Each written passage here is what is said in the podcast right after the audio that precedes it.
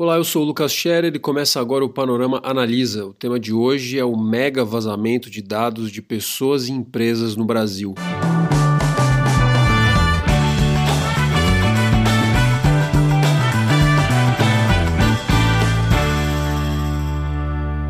O Panorama analisa, esclarece e aprofunda assuntos em voga no Brasil e no mundo. Aqui você vai saber tudo ou quase tudo sobre um tema específico.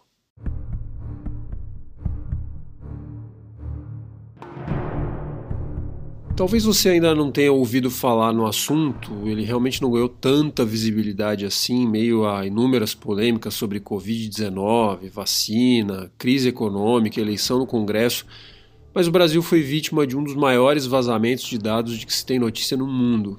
No final de janeiro veio à tona a informação de que 223 milhões de CPFs 40 milhões de CNPJs, 104 milhões de registros de veículos, além de nome completo, idade, nome de familiares, endereços, telefone, salário, histórico do imposto de renda, do fundo de garantia, score de crédito e mais algumas dezenas de categorias de dados dos brasileiros estavam à venda na internet.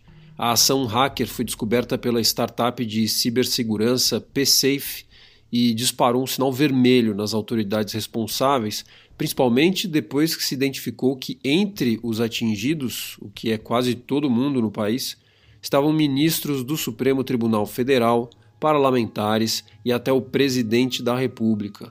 O caso está sendo investigado pela Polícia Federal, acompanhado pelo Ministério da Justiça e pela Agência Nacional de Proteção de Dados mas ainda não há detalhes precisos, apenas suspeitas sobre de onde o material foi roubado.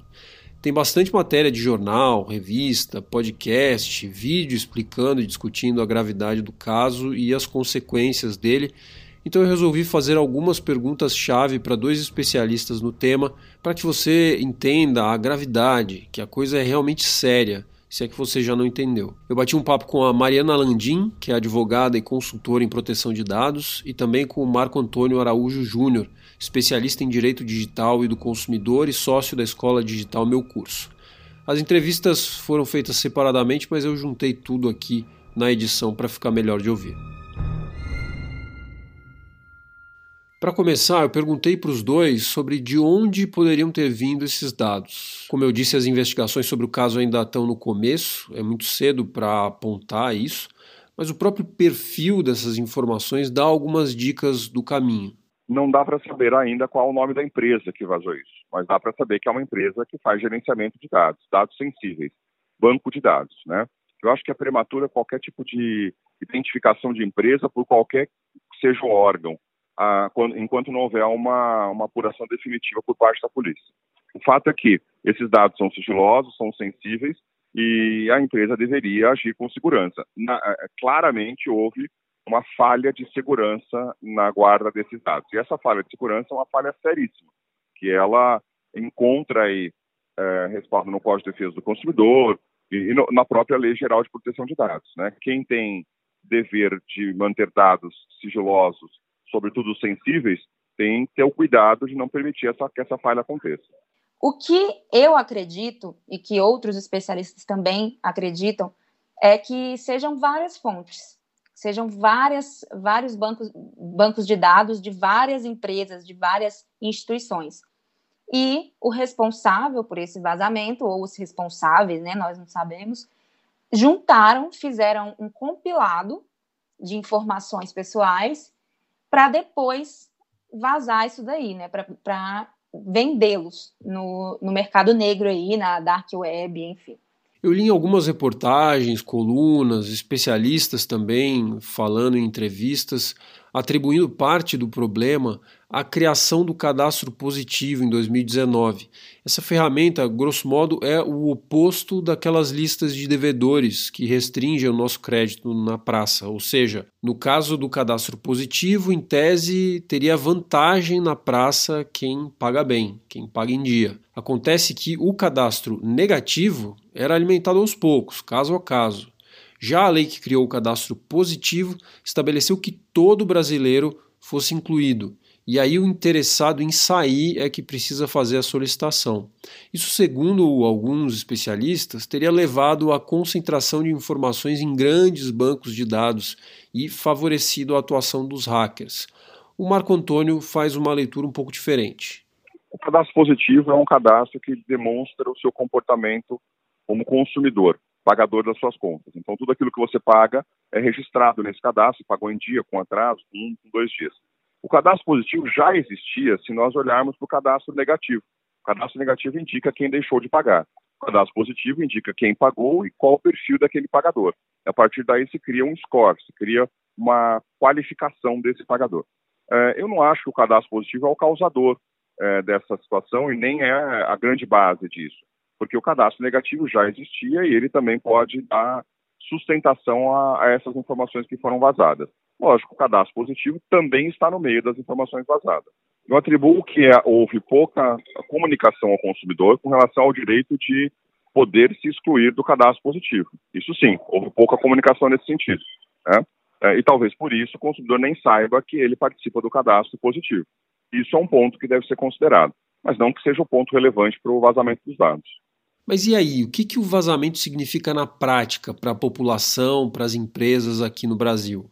Olha, se os criminosos eles já tinham acesso a muitas informações nossas, agora então isso, os, só em 2020, com relação, por conta da pandemia da Covid-19, o número de crimes digitais já estava bem alto. E agora a tendência é piorar. Por quê? Com essa riqueza de detalhes que eles têm sobre, sobre nós, fica muito mais fácil de convencer a vítima, né, o usuário, de que aquela, enfim, aquela abordagem, aquela ligação, né, aquele contato é legítimo. E o que está acontecendo é que está tendo muita abertura de conta, por exemplo, que depois não é nem só a conta que é usada, né, para empréstimo, essas coisas. Criminosos digitais, eles criam contas falsas e depois vendem essas contas falsas no mercado negro. E por meio de uma conta falsa, né, uma conta em nome de outra pessoa, você faz o que você quiser. Você pega empréstimo, você é, faz contratos, enfim, você, o céu é um limite, né, nesse caso. O fato é que esse vazamento de dados permite que um golpista virtual, que alguém que tenha a intenção de praticar crimes virtuais, possa se valer desses dados e utilizar isso de maneira inteligente. Desde a abertura de conta corrente em banco, eventualmente, nós temos bancos digitais, onde a pessoa pode mandar documentação, enfim, pode ter fraude, falsificação de documentação, abertura de conta corrente, até tomada de empréstimos. A gente já teve notícia de que uh, tomar empréstimo em banco, enfim, isso já aconteceu.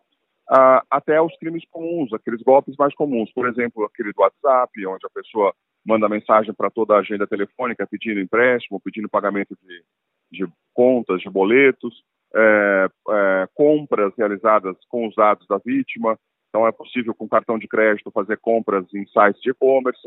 Esses são os golpes mais comuns. A partir daí, é possível, inclusive, outros crimes é, com análise de comportamento das pessoas, é, onde a pessoa mora, como ela se comporta, onde estuda, quanto gasta.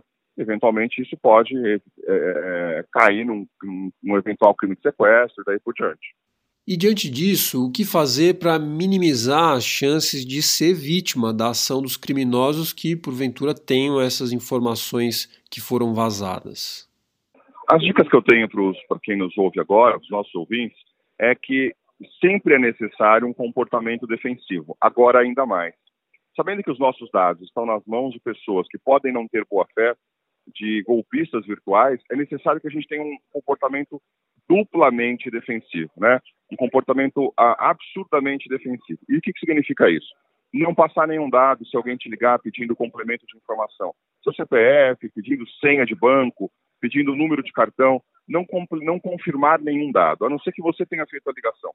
Se alguém te ligar, você precisa ter certeza de quem está do outro lado.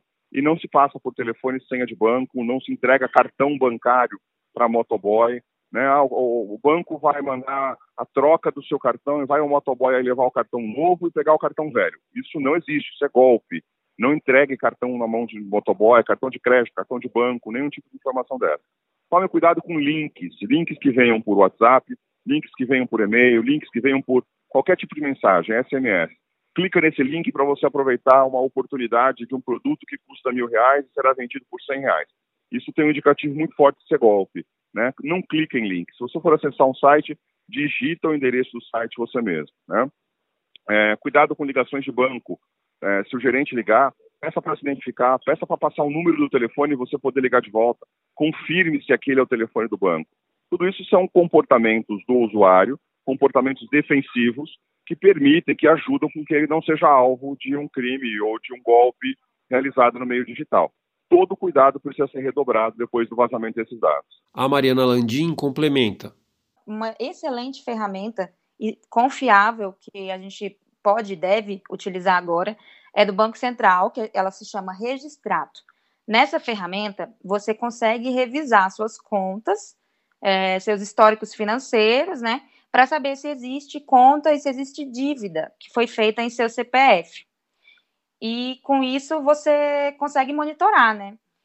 E outra, outra, outra dica importante também é monitor, ficar monitorando sempre né, o extrato bancário, é, desconfiar de qualquer, qualquer transação, ainda que seja em, em, em valores pequenos, e principalmente no é, aplicativo de FGTS, né? Porque o aplicativo do, do, FGTS, ele, salvo engano, ele tem uma, uma falha na segurança, né? Que, se eu não me engano, precisa só do CPF da pessoa, do e-mail e mais alguma outra informação. E aí a pessoa consegue sacar o FGTS indevidamente, entende? Outra dica também é você. Aquilo que a gente já sabe, né? De senha, você utilizar senhas mais, mais fortes, não compartilhar, e sempre verificar, fazer a verificação de duas etapas, de todos os aplicativos, né? Principalmente o WhatsApp. Agora, e se a pessoa já foi vítima da ação de criminosos, o que fazer? Quem nos orienta é o Marco Antônio Araújo Júnior. A minha orientação é que, a, que o usuário faça um boletim de ocorrência. É um boletim de ocorrência para preservação de dados. A polícia vai identificar depois que crime é, a polícia vai identificar quem é o autor. O usuário não precisa se preocupar com isso, mas ele pode, de alguma forma, se preservar com relação a esses dados vazados. É, o PROCON é um, um, um, órgão de defesa do consumidor que vai auxiliar o consumidor que tiver algum problema quando a gente sabe quem é efetivamente o fornecedor. Quando a gente não sabe, é a polícia que tem que identificar isso, é a polícia que tem que dar andamento a isso. Uh, ao que parece, dados de autoridades como é, ministros do STF também vazaram. E a Agência Nacional de Proteção de Dados oficiou a Polícia Federal, que instaurou um inquérito policial para essa apuração. Então, a polícia já está olhando para essa questão. Uh, o segundo ponto é, se o consumidor de fato foi lesado, tem que procurar um advogado de confiança para identificar se é possível ressarcir uh, esse valor que ele perdeu. Se é possível uma ação de indenização, contra quem essa ação deveria ser proposta, naquele caso concreto, e cada caso é um caso. Cada caso tem que ser analisado de forma individual e quem vai dar essa orientação da forma mais completa, técnica, é um advogado. Então tem que tomar cuidado, porque são medidas judiciais sérias que devem ser adotadas para que o consumidor possa ter menos prejuízo ou para que ele possa ser ressarcido do prejuízo que já teve. E para fechar, se você está curioso para saber se os seus dados foram vazados ou não, respira fundo porque praticamente todo mundo foi atingido. Existem sites que oferecem a consulta, mas para isso é preciso confirmar algumas informações pessoais. E a Mariana ressalta que isso pode ser perigoso sim. Não recomendo, justamente porque o próprio site de verificação pede dado pessoal. Né? Ele pede o seu CPF para você ter acesso a essa informação, se os seus dados foram vazados ou não. E a gente não sabe a procedência desse, a gente não conhece a procedência desses sites né? Tanto que já foram criados até mais de um. A gente não sabe de onde vem isso. Não, não são sites oficiais, né? Nada disso. Então, temos especulações. Então, a gente tem que desconfiar. A minha recomendação mesmo é utilizar é, aplicativos, ferramentas, enfim, é, oficiais, né? Como essa do Banco Central que eu, que eu falei, do registrado. E continuar monitorando, monitorando conta, monitorando FGTS, é, fazendo as, as, ativando as verificações de duas, em duas etapas, é estar monitorando e desconfiando. É um pé atrás em tudo. Agora a gente vai ter que manter os nossos olhos abertos, porque nós estamos ainda mais expostos do que nós já estávamos, e ter um, realmente um pé atrás com tudo, desconfiar de tudo e de todos. Infelizmente, essa é a realidade do povo brasileiro hoje em dia. É isso. O episódio vai ficando por aqui. Eu espero que você tenha aproveitado. Eu recomendo que pesquise um pouco mais para não acabar baixando a guarda. São tantas informações pessoais e empresariais disponíveis que os golpistas têm caminho quase livre para fazer coisas muito sérias, até vender um imóvel alheio, para ficar em um exemplo só. Então se informe e qualquer coisa entre em contato com a gente.